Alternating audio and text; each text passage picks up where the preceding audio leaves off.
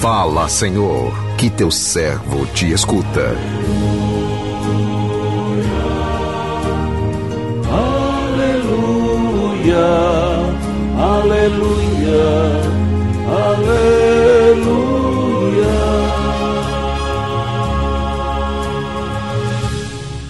O Senhor esteja convosco, Ele está no meio de nós. Proclamação do Evangelho de Jesus Cristo, segundo Marcos. Glória a vós, Senhor. Naquele tempo, começou Pedro a dizer a Jesus: Eis que nós deixamos tudo e te seguimos. Respondeu Jesus: Em verdade vos digo, quem tiver deixado casa, irmãos, irmãs, mãe, pai, filhos, campos por causa de mim e do Evangelho, receberá cem vezes mais agora, durante esta vida. Casa, irmãos, irmãs, irmãs, filhos, campos, com perseguições, e no futuro, a vida eterna. Muitos que agora são os primeiros serão os últimos, e muitos que agora são os últimos serão os primeiros palavra da salvação. Glória a vós, Senhor.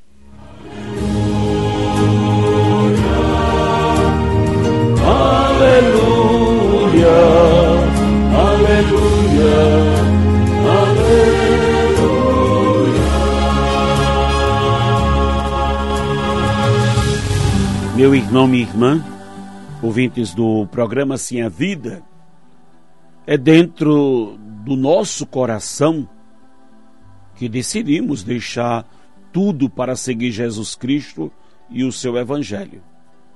No interior de cada um de nós é que nasce o homem novo, afastado de todo o apoio do mundo e dos homens. Um coração indiviso agrada ao Senhor, isto é, um coração que tem como meta fazer somente a vontade de Deus e não se divide para afastar aos homens ou para servir e afagar os homens. Os nossos encargos, obrigações, amizades, vivência familiar, só terão valor se vividos na perspectiva do amor a Deus. E, consequentemente, também aqueles que não fazem parte do nosso ciclo restrito. É isso que Jesus nos propõe quando diz: olha, quem tiver deixado casa, irmãos, irmãs, mãe, pai, filhos, campos por causa de mim do Evangelho, receberá cem vezes mais agora, durante esta vida e no mundo futuro a vida eterna. A nossa família faz parte do povo de Deus, mas não podemos permanecer somente com ela. Há momentos em que temos de deixá-la para ir aonde Jesus nos mandar. Jesus nos propõe a verdadeira liberdade interior, que sem apegos, nem subserviência às pessoas que podem nos afastar da nossa meta de agradar a Deus e servir no seu reino. No entanto, Jesus não nos promete uma vida sem perseguição, muito pelo contrário. Quando decidimos deixar tudo para seguir o Evangelho, muitos empecilhos irão aparecer, muitas incompreensões da parte das pessoas nos farão sofrer e podemos até entender que somos os últimos no reino de Deus. No entanto, a nossa perseverança e a nossa confiança nas promessas do Senhor faz-nos seguir em frente, na certeza de que seremos os primeiros a experimentar o reino dos céus, pois a nossa recompensa também é espiritual. Meu irmão, minha irmã, na verdade, o apóstolo Pedro está questionando Jesus sobre qual é a consequência de segui-lo. O que vão receber em troca disso? sobretudo eles que deixaram tudo para seguir Jesus. Algumas pessoas até perguntam: Mas Pedro era casado? Ele abandonou a família? Já estava com a família criada, então os apóstolos já tinham uma certa ideia? Não sabemos dizer se Pedro teve filhos, mas o fato é que se tinha já estavam criados e encaminhados. Eis que eles deixaram a missão que tinham, eram pescadores de peixes e tornaram se tornaram pescadores de homens, segundo a própria missão que Jesus lhes confiou. É claro que outros tinham outras profissões, como Mateus, que era um cobrador de impostos. Enfim, Eles deixaram tudo por causa de uma missão. O grande questionamento: o que ganhamos para seguir Jesus? Primeiro, nós já ganhamos Jesus. A graça de tornar-se discípulo já é uma graça sublime, única, incomparável. Não se compra a nada material, a nada humano, não se compara a nada. É, a graça de segui-lo e amá-lo, por isso, independentemente daquilo que seja a sua missão no mundo, da responsabilidade que lhe é confiada, seguir Jesus é o fundamental.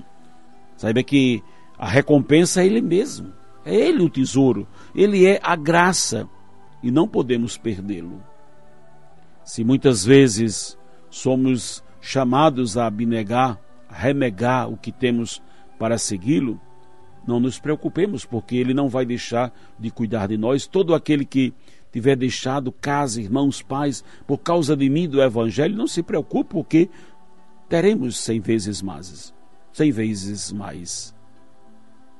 Tenho que, meu irmão, minha irmã, é muito importante acreditar, eu particularmente, tudo que deixei, os sonhos, as expectativas de vida para gerir um novo sonho, ser também um pescador do Evangelho, digo a você, meu irmão, minha irmã, que são chamados nas mais diversas realidades e situações para o seguimento de Jesus, não seja movido pelo medo.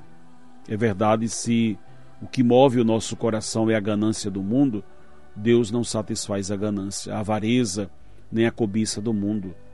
Mas Ele satisfaz as necessidades do nosso coração, da nossa alma. Ele se torna o alimento, a riqueza e nos dá toda a dimensão da eternidade sem nunca deixar que nos iludamos no caminho.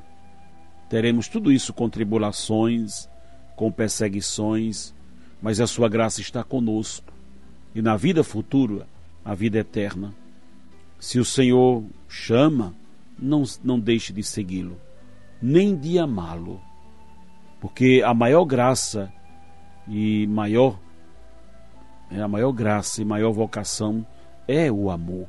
É o amor. Quanto mais você se doa pelo serviço, mais o amor de Deus estará em você. Que o Senhor nos abençoe. Amém.